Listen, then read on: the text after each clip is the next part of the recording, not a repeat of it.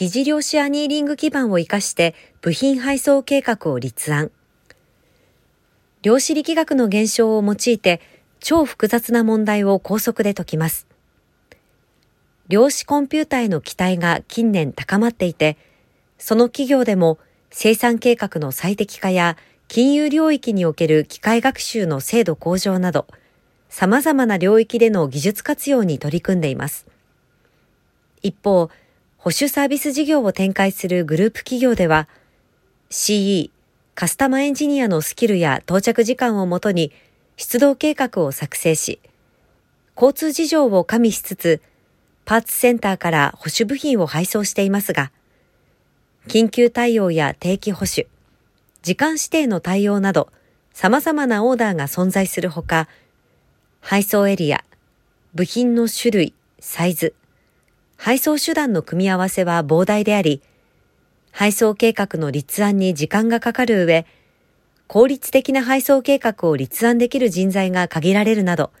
課題を抱えていました。NEC と NEC フィールディングは、量子コンピューティング技術を活用した保守部品の配送計画立案システムを構築。来月より東京23区内における保守部品配送を対象に、それを本格導入します。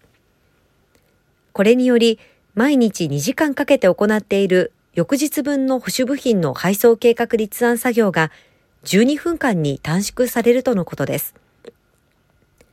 両社は NEC ベクターアニーリングサービスを活用した実証実験を2月より行っていました。その結果、同サービスを活かした配送計画が熟練作業者と同等程度の内容であることが確認できたため、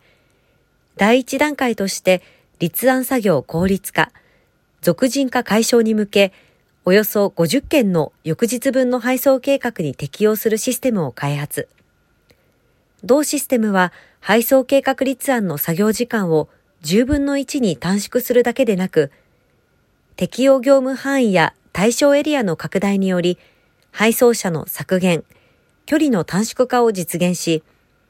配送コストをおよそ3割削減できる見込みだということです。両社は今後、CO2 排出量の低減なども目指していきます。NEC は企業や大学による量子コンピューティングの利活用を推進し、